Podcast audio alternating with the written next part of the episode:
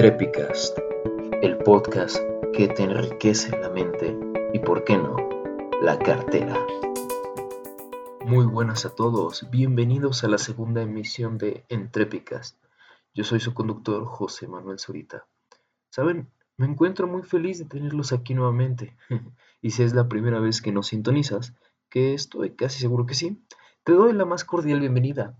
Entrepicast es un podcast dirigido a emprendedores como tú llenos de pasión por hacer las cosas, por cumplir sus sueños. Y bueno, aquí nos dedicamos a platicar un rato acerca de diversos temas en el mundo empresarial para que puedas tener un mayor entendimiento de este y puedas tomar decisiones más acertadas para tu empresa o tu futuro proyecto. Y recuerda, no importa qué tan lejanos parezcan tus sueños ahora, con esfuerzo, dedicación y paciencia, puedes lograr lo que tú quieras. Así que bueno, vayamos al tema de hoy. La semana pasada hablamos acerca de cómo ver las oportunidades en los tiempos de crisis. Vimos varios ejemplos como Uber Eats, Grupo Bimbo, etc. Y si deseas visitar o revisitar este episodio, puedes verlo cuando tú quieras en nuestra página de SoundCloud o nuestro canal de YouTube, los links de los cuales estarán en la descripción. En tiempos de incertidumbre económica, la gente tiende a deprimirse eso no es ningún secreto. No olvidemos la famosa crisis de 1929, donde el impacto fue tan grande que banqueros de Wall Street saltaban de los edificios de Nueva York por haber perdido todo su dinero. A ese grado puede llegar una crisis económica. Y ahora, con el COVID-19, nos acercamos a una situación bastante complicada. Básicamente, esta pandemia le puso el freno de mano a la economía y la paró en seco. Y reactivarla no será precisamente algo sencillo. Con una situación como esta, muchas personas perderán su trabajo, desgraciadamente. En general, la moral de la gente bajará. Y para las personas que no pierdan su trabajo, pues la situación en general les va a afectar en su productividad. Simplemente, ¿cómo te sientes cuando a un amigo le corta su novia o, cuando ves que alguien en tu familia está pasando por un mal momento. Ahora bien, dentro y fuera de la empresa, todos tenemos momentos en los que nos sentimos decaídos, no nos podemos concentrar como debe de ser y las tareas más simples pueden parecer imposibles. Puede llegar a un punto que incluso levantarse de la cama parezca un reto monumental. Bueno, lo primero que tengo que decir acerca de eso es que está bien sentirse así. Yo sin duda he tenido mis momentos de debilidad y mis amigos más cercanos no me dejarán mentir. Cuando me caigo, me caigo hasta el fondo. Y sin embargo, aquí estoy. Cuando tú te sientas así, te recomiendo que busques a esa persona de confianza con quien puedas hablar, quien te pueda ayudar. No soy ningún psicólogo, pero en lo personal siempre me siento mejor cuando no me guardo estos problemas y los hablo con alguien. Pero bueno, ¿a qué voy, a qué voy con todo esto? Como emprendedores debemos ser buenos líderes. Personas dependen de nosotros, y no solo para sacar el proyecto adelante, sino para recibir un salario a fin de mes. Imagínate la responsabilidad que conlleva no solo mantenerte a ti mismo económicamente, sino a tus empleados y consecuentemente a sus familias. Por ello un liderazgo firme ante la adversidad y un plan bien estructurado son las mejores herramientas ante una crisis.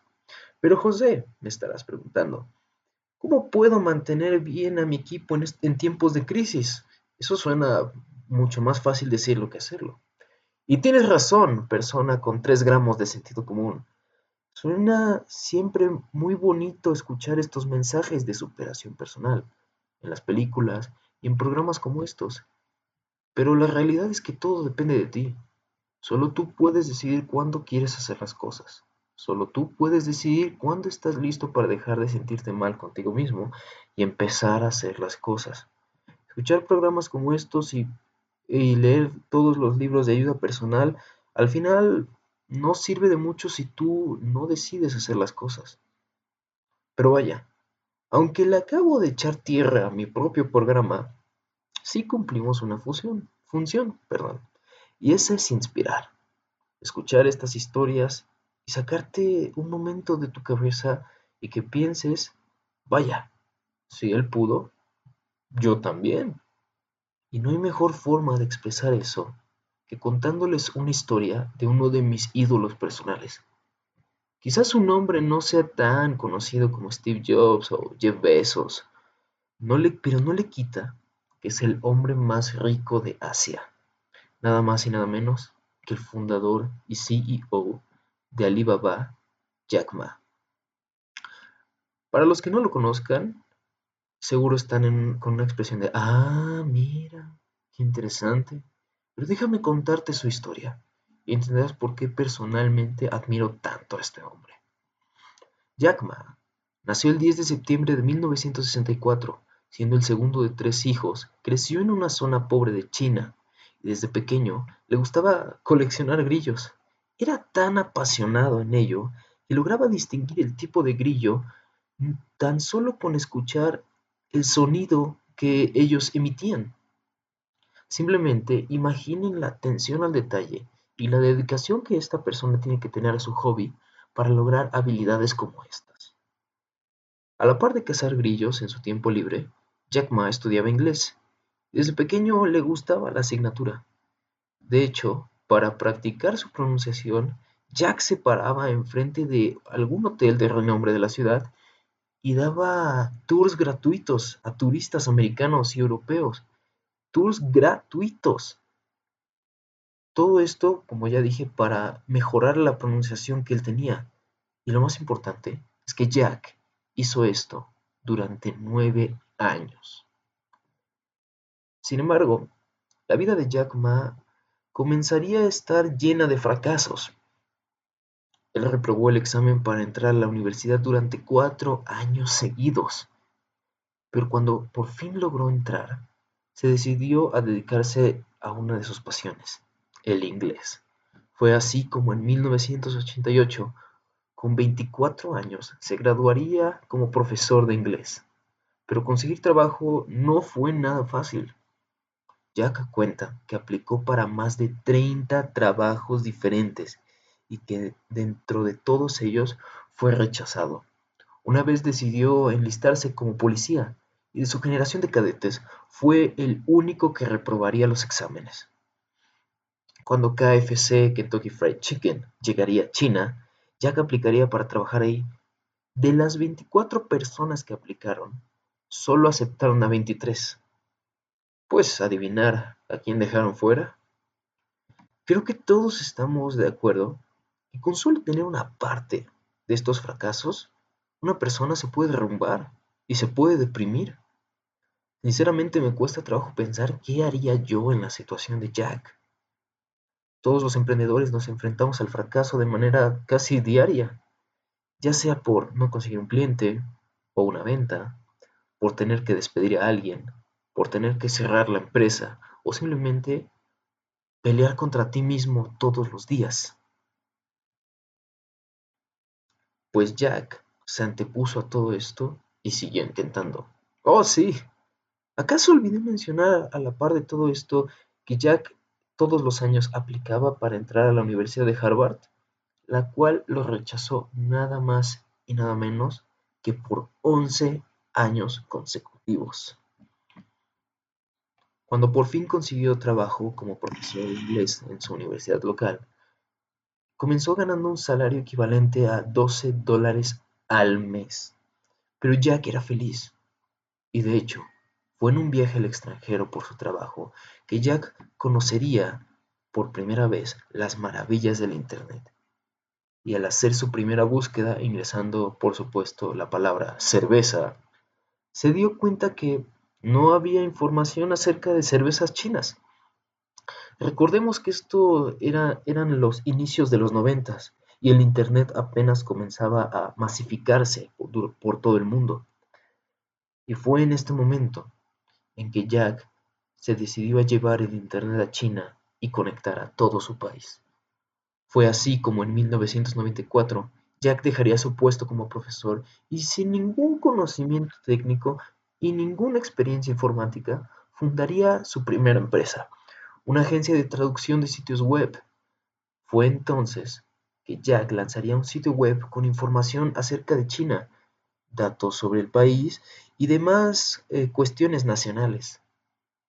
Jack cuenta que este sitio era terrible, pero que fue lanzado aproximadamente a las 9 de la mañana y que para las 12 del día ya tenía varios emails de diversos inversionistas que buscaban adquirir el sitio. Jack tenía tanta pasión por el Internet y cuando por fin tuvo eh, un modem en su casa, hizo una fiesta con amigos solo para celebrar. Y, y, eh, déjame decirte que esperaron más de tres horas para que cargara la mitad del sitio web. ¿Puedes imaginar esperar tanto tiempo que salga solo una media pantalla incluso? Pero lo mejor está por venir, pues en 1999 Jack regresaría a su ciudad natal a fundar Alibaba, un sitio web de comercio con productos chinos. Y bueno, el resto es historia. Quizá Alibaba no sea tan conocido como eh, lo es en Oriente, pero puede ser considerado el equivalente a Amazon. Jack Ma es un hombre muy simpático y muy positivo, y te invito a escuchar alguna de sus conferencias para que compruebes por ti mismo la calidad de hombre que es, siendo la persona más rica de Asia. En septiembre de 2019, Jack Ma dejaría la presidencia de Alibaba para anunciar oficialmente su retiro y volver a ser un profesor.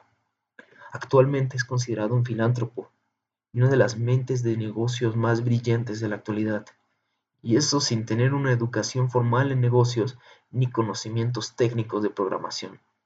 Todo gracias a su gran curiosidad y perseverancia.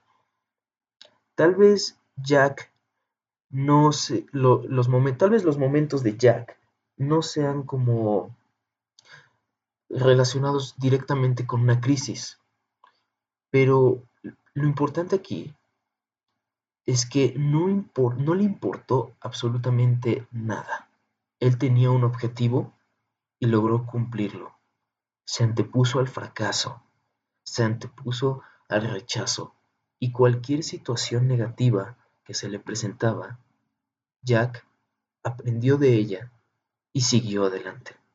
Espero que ahora entiendas por qué admiro tanto a este hombre.